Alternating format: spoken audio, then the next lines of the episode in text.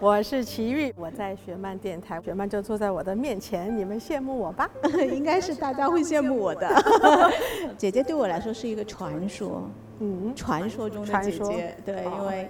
嗯，一直听你的歌长大嘛啊，不好意思，有很多人说是看我的书长大的，那是一样。看看你的书，听我的歌长大，都都挺好的。对，那我姐姐可能给我最初的印象，应该就是和三毛有关哦，因为在我年少的时候，我有两个偶像，一个是三毛姐姐，一个是。齐秦小哥。嗯，我反反复复的听过《回声》的那一张专辑啊，可能嗯，姐姐在我心目当中，可能我不能说她是偶像，我觉得我不愿意说。是偶像，但是她一直会是一个姐姐，因为你看，你跟我最爱的两个人，都 特别有关，都有点关系。对。那今天姐姐坐在我面前，而且我们的耳边还响着这一首姐姐和小哥啊为我们的电视剧《左耳》合唱的这一首歌，叫《我在夜里偷看过一颗星星》。姐姐，你知道他们怎么说吗？嗯。他们说我一定是前辈子拯救了十二个银河系。我才有可能有这样的荣幸，请到姐姐和小哥来为我写了这么一首 词，不是，请请到小哥和姐姐来为我合唱这一首歌。其实不只是没有合唱，也不只是说有没有人邀约，因为其实，在呃零二年那个时候，我就宣布不再呃制作出版。流行音乐了啊，所以其实心都碎了，你知道吗？所以其实是很长很长一段时间，然后没有就是真正的去拿到一首流行歌，然后去唱它。那所以这次呢，要说实话，因为我之前真的不认识雪漫啊，因为我在台湾孤陋寡闻。然后呢，可能我也是年纪太大了，看不到你的这个青春文学啊。所以其实还没有到相识的时候。对，所以其实这一次呢，其实就是一个弟弟的邀约，是非常简单的一个事情啊，就是弟弟找我，然后难以拒绝，是吗？我并不知道是后面是你催促他叫他发那个简讯的，可是就是弟弟一通简讯过来说有这么一首歌，我们很久没有合唱了，是不是可以有一个机会我们合唱一下？我们又多了一首歌啊，这样子一直在好像引诱我的感觉。那其实也不用说什么，因为他是弟弟，所以我就想说，嗯。好，那我就上。其实我那时候还不知道左耳啊这么受欢迎的电影，我都什么都不知道。那我就看了这首词，就这首词我非常的喜欢。其实吸引我的是这首词，是吗？我刚刚看它的那个名字，我就很喜欢。我在夜里。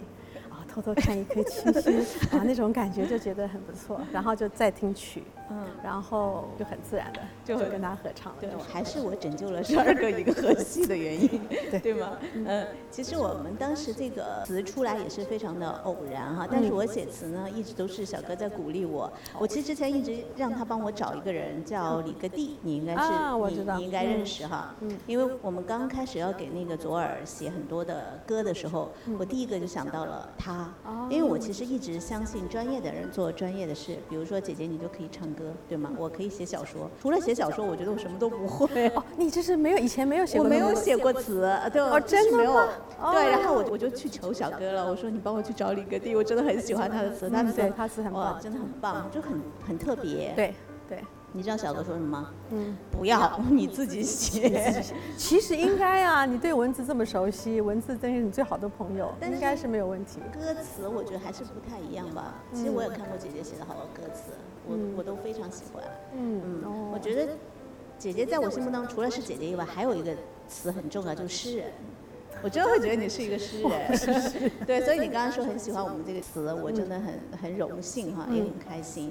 啊，那这个词我就想知道说，当你唱完了这首歌哈，或者说当你在唱这个歌的过程当中，我们特别想知道你对这首歌的理解是什么。其实比较好的是，因为你之前没有看过我的电影，你也不认识黎巴拉这个人物哈，那你可能就是说单纯的在理解这首歌。我们特别想知道你。怎么看这首歌啊？第一个印象很重要，因为我以前就像是我很喜欢新诗，我很喜欢那种比较简洁有力的东西，像小说跟散文，我真的是比较少看。可是我很喜欢看新诗，很浓缩的文字，可能两行就可以，好像一一大片的感觉就出来了。所以那时候看到你的这个词，我第一个对他的印象就是，就是非常好的，就好像有无限的想象力。怎么讲？当然，就是我不知道左耳的故事，我也没有去特别打听左耳到底是一个什么样的故事，是什么样的女主角。好像隐约知道是一个，呃，左耳听不见，对，听不见的一个女孩，可是其他我都不知道。那我那时候想说答应了弟弟，然后呢，我说过了我不再唱新唱的这些流行音乐。那我就想到了，其实现在不论我来做什么事情，它都会是跟我的生活还是必须要成为一个有连结的。已经很长一段时间了，几乎有十几年的时间，我都是在做心灵的音乐跟宗教的音乐。所以其实不瞒你说，我是用一种宗教的心情来唱这首歌的啊。我那时候唱的时候呢，我就想说我在夜里偷看过一颗星星。其实我返回来想，我那时候这颗星星可能是老天爷，可能是一个真理。可能是一个你不知道的自己，就是那种，好像是你偷看过一个星星，可是你的人生就成了一个谜啊！因为 你知道，我就是这样子去想这个东西，所以我讲它，把它想得更深远一些，可能并不像是一个爱情故事，因为我不希望用论述爱情的一个声音诠释它。其实我第一次听到这个歌，尤其是那个女孩子自己创作、自个儿唱的，嗯。他的给我的感觉，他就是很孤独、很蓝色，然后很沉的那种感觉，感觉好像是比较悲伤一些的。因为我听小哥说，你第一次听完这首歌的感觉是觉得有点太悲伤了。对对对，我觉得太阴暗 的感觉，好像心里面有一个特别阴暗的那种惆怅的感觉。那其实开始做佛歌以后，就是心灵音乐以后，我其实我的出发点一直都是希望在歌里面能够马上感觉到的是温暖，是是阴凉，是那种微风，是阳光，就是我不要人家再重新呃。去反省、哭泣，或者是说去呃愤怒或者悲观这样，所以我希望呈现的是一个比较阳光。我不断的跟大卫说我要阳光的感觉。大卫嫌我唱歌说：“姐姐你唱歌好像太开心了，我觉得你嘴巴笑得太厉害。”我说我不管，我就是要这样子的声音。我就是希望唱出的是一种有希望的，就是夜里偷看一个星星，可是那个星星会带给你什么？是一个无限的可能能大的能量，是爱，是光明，什么都可以，或者是发现你自己。所以其实我就是用这样子的心情去唱这个歌。不知道你觉得怎么样？我觉得挺好啊，因为我是这样的，因为我这个词出来的时间是非常的快。因为那天晚上的时候，我就觉得说，因为莹莹一直跟我说，黎巴拉缺少一首歌，她希望说黎巴拉能够有一首自己的歌。她说，要不然你赶紧帮我写一个词。我那个时候呢，才写完一首词，叫《我要的勇敢》，是女女一号，就是小耳朵的心情。啊，我那个时候对自己稍微有点信心，觉得我还是可以写词了，不用那么。好像很很矫情的感觉，我因为我觉得我的 词都很矫情。然后那个时候晚上嘛，嗯，然后晚上我突然就想到这个，我也不知道是怎么冒出来的，然后就我就很快写完了这个词。我写完这个词之后呢，我就发给了妍妍。他第二天哦，第二天他就已经把所有做好的曲子，他唱完的，全部的咪好的东东西就发给我。然后我听到那首歌之后，你知道吗？我当时脑子里的第一个反应就是。这首歌应该让姐姐来唱，对，我觉得应该是姐姐的声音出来之后，她一定会让我就是浑身都是鸡皮疙瘩，我就是那种感觉。但那个时候小哥在美国，对我也不太好去找他说，跟他提，你一定要怎么样。然后小哥从美国回来之后，我就第一时间把这个歌发给了他，对吗？然后我说。反正姐姐不唱，你就得唱。我说，我觉得这个歌应该属于你们两个。然后后来小哥就建议说，你觉得我跟姐姐合唱怎么样？哦，我说那太棒了，这个 idea。然后后来就有了后面的故事哈。但是我是觉得说，的确，其实我听到你们的合唱版的时候，我一直跟大为哥说，你不要单独发给我。我说我一定会哭晕在厕所的。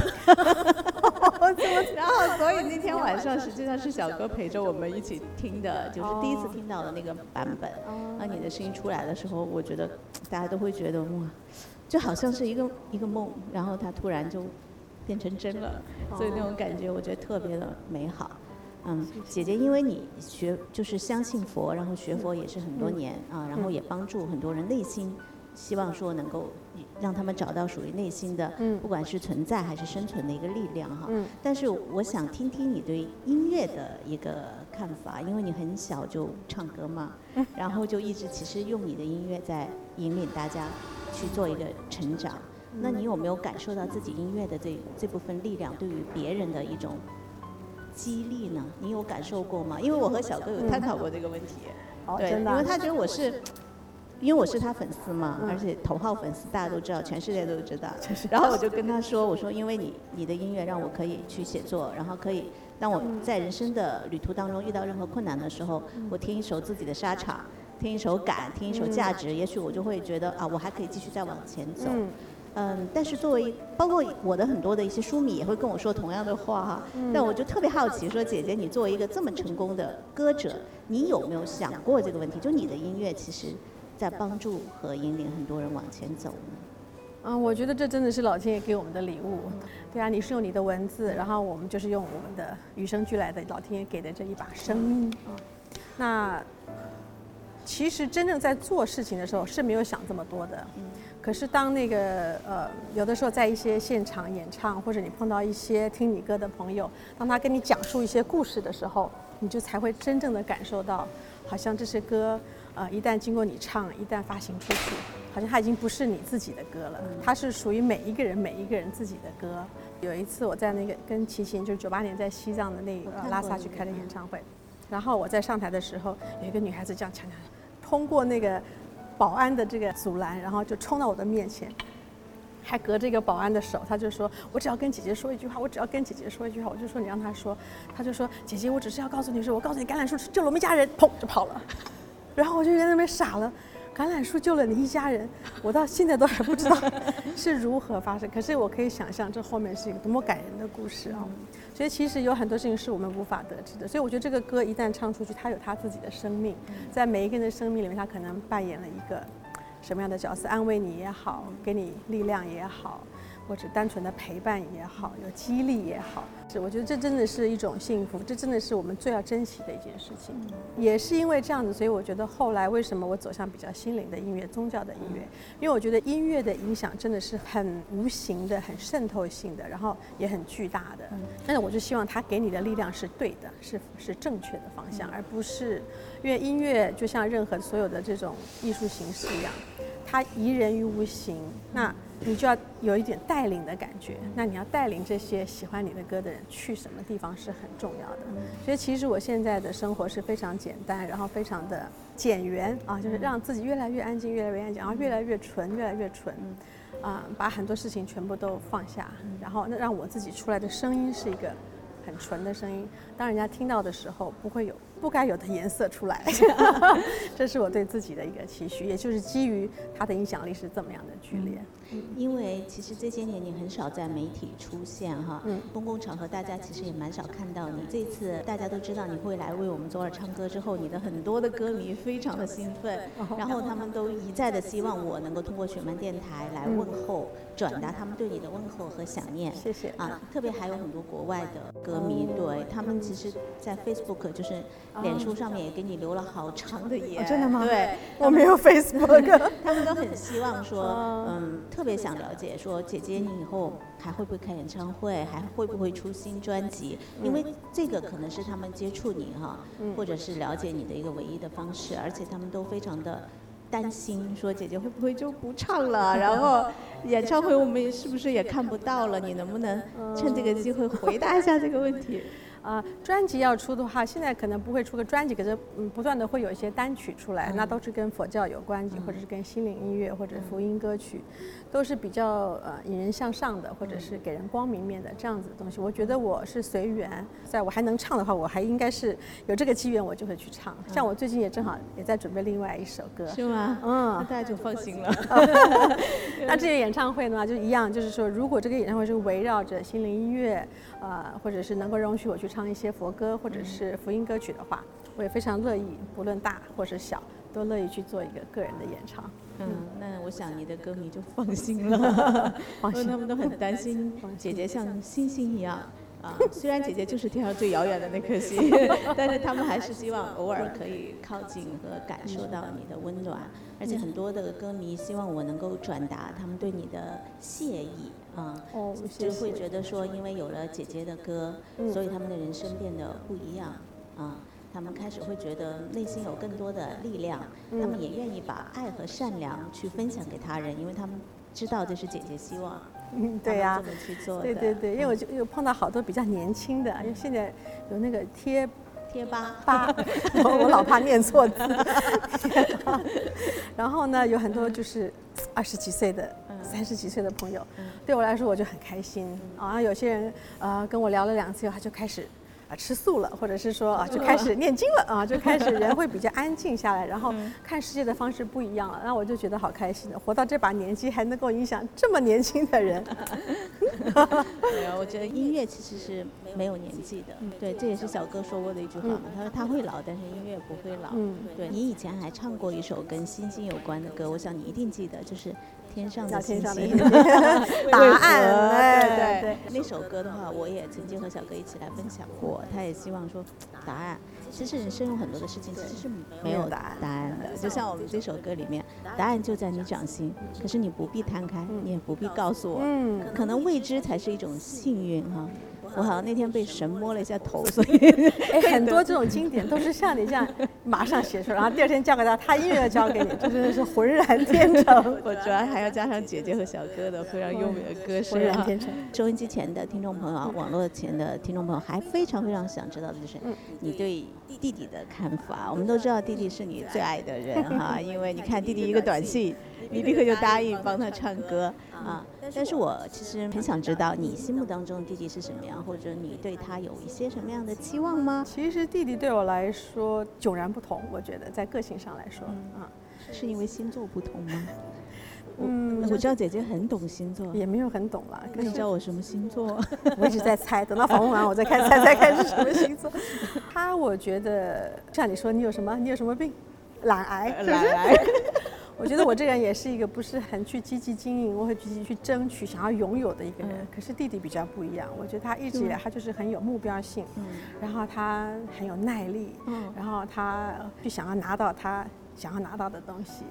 那我是一个比较随缘的人，然后也相对来说也比较乐观的人，因为我的得失心就没有那么强啊。那对于我来说，我就觉得他好像永远是一个。他还是有一个赤子之心，所以是有一个像孩子一面。然后他的作品或者他的声音的话，嗯，我也是觉得他的声音里面就是属于那种带着阳刚又有阴柔啊，就像他的个性一样，你会觉得他好像是一个很柔软的汉子那种感觉啊。他一直在人生里不晓得在追求什么，可是我觉得他一直在不停的动。我说他有点像中国移动，他随时不会停，一直在动，一直在动。哎我是希望能够动过了以后，我觉得哎，好像能够停一下，呃，沉静一下，沉淀一下。可是他好像一直觉得一定要往前冲，往前冲。这是我对他的，好像一个勇往直前的。对，那他一直在工作的，像个小蚂蚁。呃，我们都知道，其实小哥最怕的人和最爱的人都是你。最怕呀？对呀，你看他今天来的多早。我们预计的是他五点之前能到就不错。不会吧？对的，因为姐姐在，所以会不一样。天对，但我我想，可能姐姐应该对小哥的期望，其实可能应该。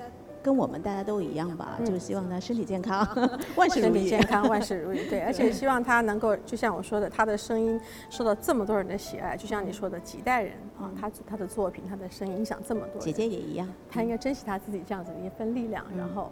现在跟雪曼合作，我相信以后会更有那个 这样这样子的力量。我现在充满了力量，很棒。那呃，我知道姐姐其实没有看过我们的电影哈，但是没有关系。我也不知道说姐姐这些年有没有关注过咱们嗯台湾也好、内地也好的一些年轻的歌手或者是流行的一些音乐。嗯啊，比较少，比较少哈。那那我们其实很想知道，在你的心中，你会觉得说。嗯，除了你和小哥之外，哈，谁是很棒的歌手，或者什么样类型的音乐是你比较喜欢的？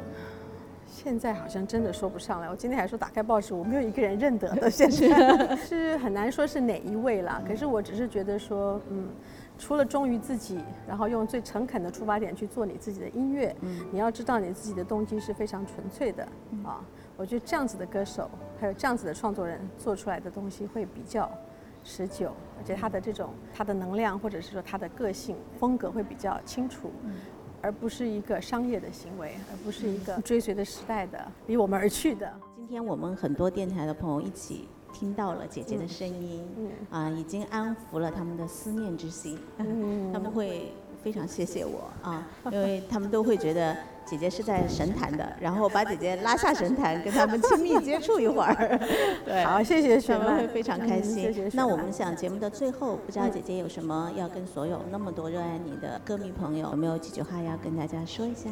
其实就是有的时候就是要安静一下啊，因为现在的社会很纷杂，手机一直在响，啊，资讯一直在进来，对对对，微信朋友圈，你会好像目不暇接，然后你会忙得没有时间，没有手机会没有安全感。我觉得其实就是让大家能够放下一些东西，嗯，安静下来，跟自己的时间多一些。嗯，那节目的最后，我们就一起来欣赏你最新的那一首。我在夜里偷看过一颗星星，你的去向已经